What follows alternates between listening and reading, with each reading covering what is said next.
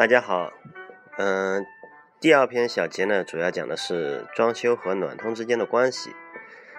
嗯，我讲这一个这一开讲呢，主要的目的就其实是为了大家让大家节省时间，分清主次啊，不要在这个装修之前把非常宝贵的时间放在研究这个空调、地暖、新风、水处理、水电。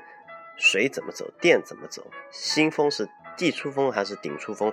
把所有的时间全部放在这个上面。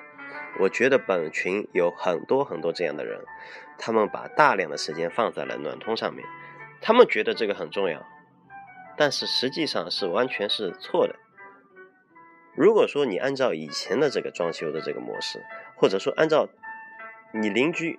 业主群里面，他们这种普通装修的这种装修模式来来做的话，也许你是对的，装修并没有这么大的多大的问题，最后也能住。但是如果说你想要做一个成功的装修的话，我觉得这样就是不对的。因为为什么呢？我举一个最贴切的例子，装修就是一部电影，有主角有配角，我们在。制片人在开始拍电影的时候，一定是先去选一个非常好的题材，根据这个题材来选一部最好的、最配得上这个题材的主角。主角选好了，再去选配角。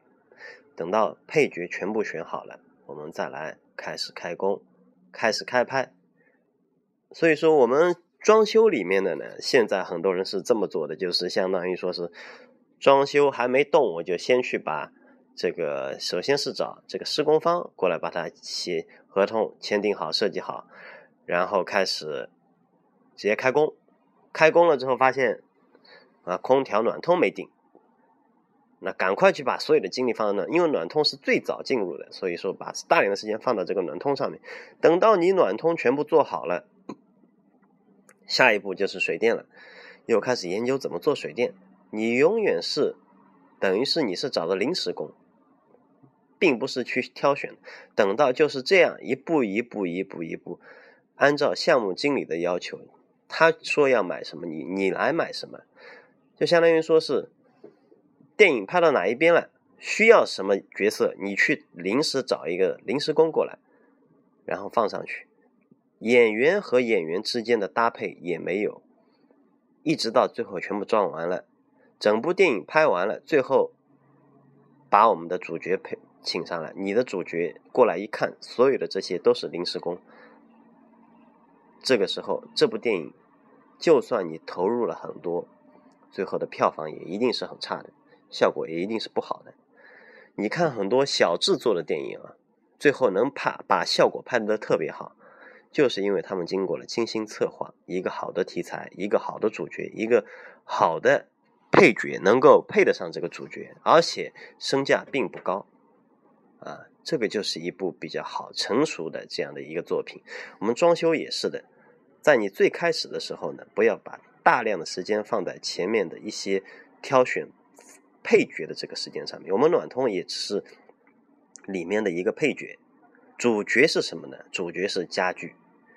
装正常的装修应该是。现代装修来说，应该是先去看家具，家具定好之后，家具这个主角定好之后，再去选跟家具一一搭配的配角。其中有一个苦力跟家具没有关系，但是它对家整个家庭的这个舒适度提升比较重要，这个就是暖通，也是比较重要的。但是把时间降低一点。所以说，嗯，讲了这么多呢，就是说。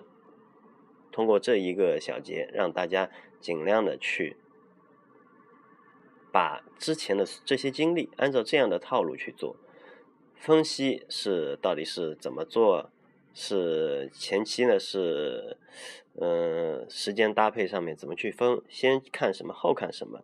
留一部分的时间给每一个环节，定下来之后，再把这一部电影推出来，拍好推出去。最后，预祝大家这个整个电影都能够小制作。